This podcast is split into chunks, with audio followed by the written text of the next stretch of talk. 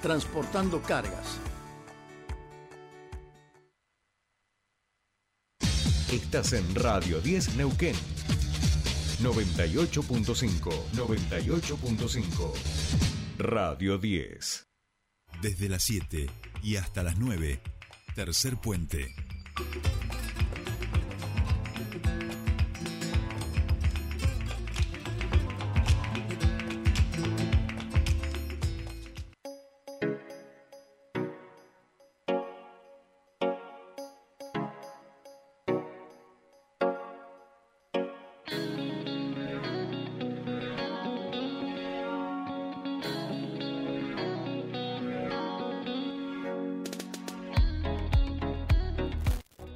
Bien, continuamos con más tercer puente y ahora sí nos vamos a este tema que anunciábamos hace un ratito que íbamos a hablar y tiene que ver con el Metrobús.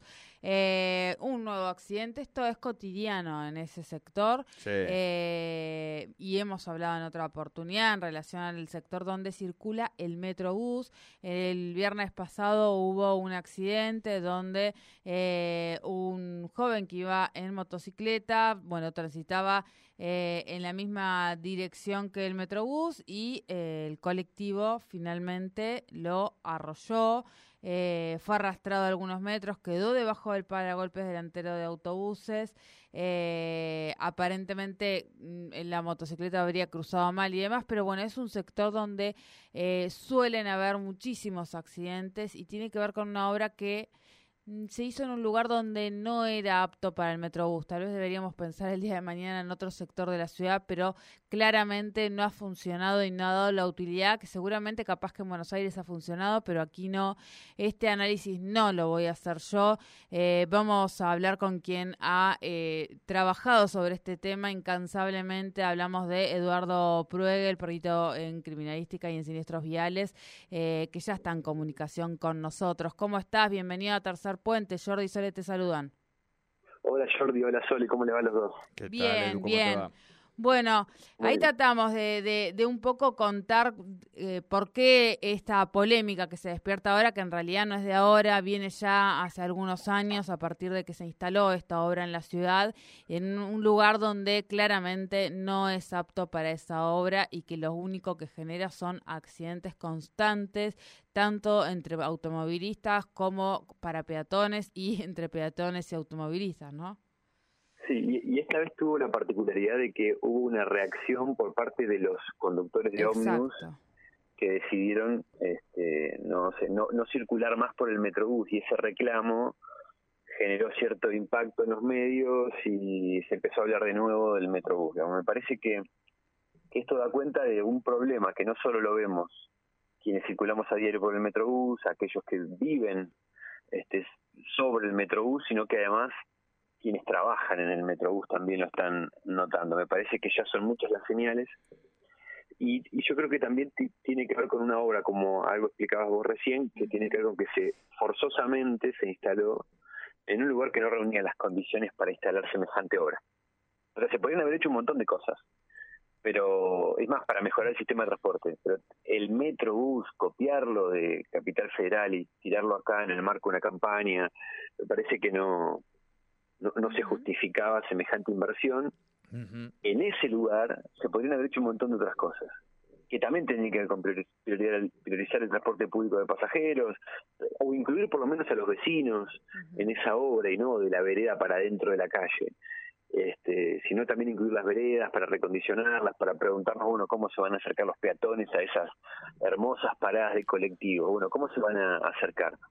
A ver, el Metrobús tuvo algunos beneficios, ¿cuáles? Bueno, mejoró las, la iluminación en los sectores. Sí, pero después trajo un montón de otros problemas. Pero traer una obra, perdón Edu, Edu, disculpa. claro, paremos, paremos, claro, claro, claro. Es una locura. Hacer semejante obra por la, porque el beneficio finalmente sea la iluminación, da cuenta, efectivamente, además de todas las veces que hemos charlado. Yo quiero también rescatar que cuando todo el mundo eh, y en los medios también se aplaudía ciegamente esta obra, la anterior intendente, Edu siempre marcó, digamos, todas las complejidades eh, que se venían dando. Pero digo, sería bueno que podamos empezar también a hacernos cargo de que ha estado mal hecha y de que se pueden criticar esas cuestiones de las anteriores gestiones, porque también esta gestión, perdóname a Edu que te haga este descargo en el medio, eh, ha sido muy lábil en relación a las grandes déficits que dejó el anterior intendente este, en la ciudad de Neuquén. Parece que se hubiera hecho todo bien, donde los funcionarios este, le festejan, pobrecito, porque está bien, bueno, falleció, por supuesto, todo el respeto a la familia, pero en estos 20 años de gestiones de Pechi se hicieron muchas cosas muy mal, entre ellas el Metrobús. Perdón que quería decir esto. No, está muy bien, de hecho, esta gestión, eh, una de las cosas que hizo fue no mirar el Metrobús. Claro. no mirar y este y digamos y si en algún momento explotaba el problema bueno ahí vemos qué hacemos y pero me parece que hay que tener en cuenta una cosa uno no está en contra del sistema Metrobús o en contra del transporte público de pasajeros uno lo que hace es mirar una obra que forzosamente se instaló en la avenida del trabajador saben saben chicos dónde se debería haber instalado esta obra en la futura avenida urbana que van a hacer en la ex multitrocha Ruta 22. Ahí la tienen que instalar.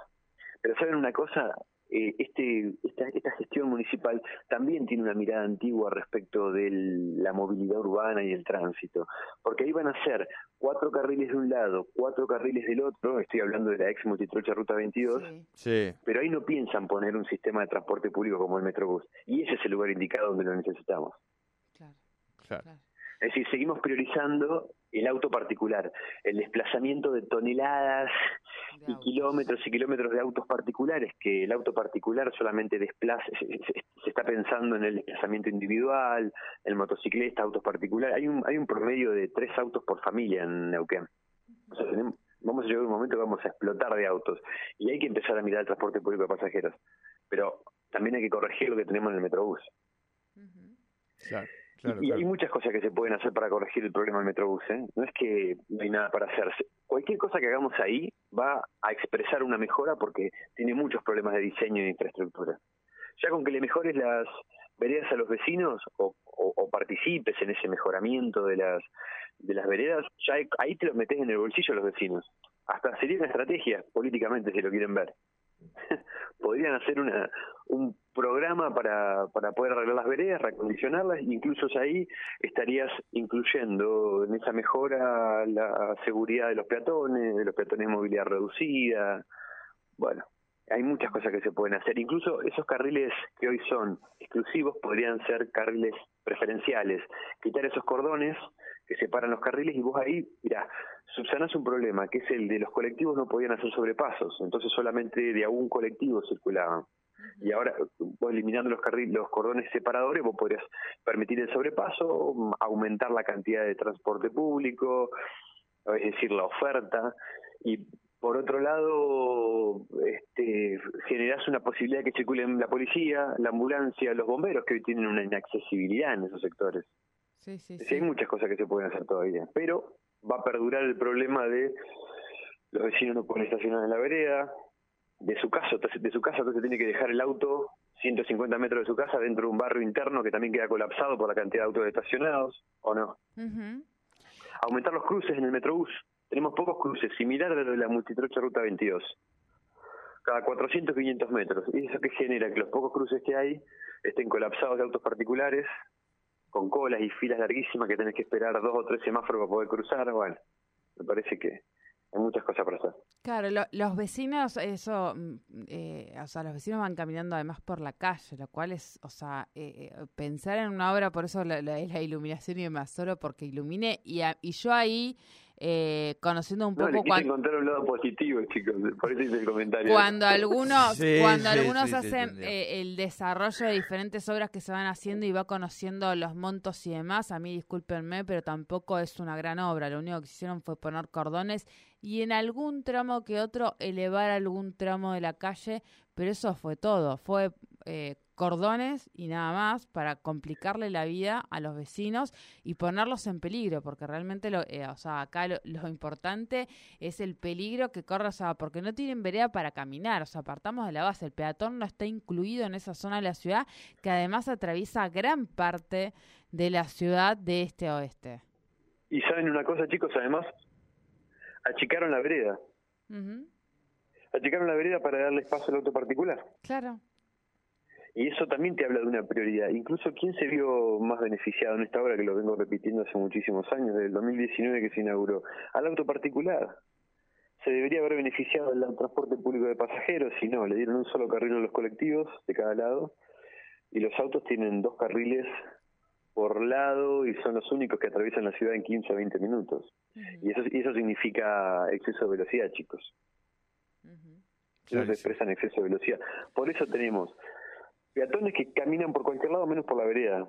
Y no se trata solamente o exclusivamente de, peatones este, riesgosos, imprudentes, sino que en realidad las condiciones de la vereda lo están empujando a caminar por la calle. Vos ves viejitos, personas mayores que terminan caminando por la calle porque la vereda no la pueden trepar.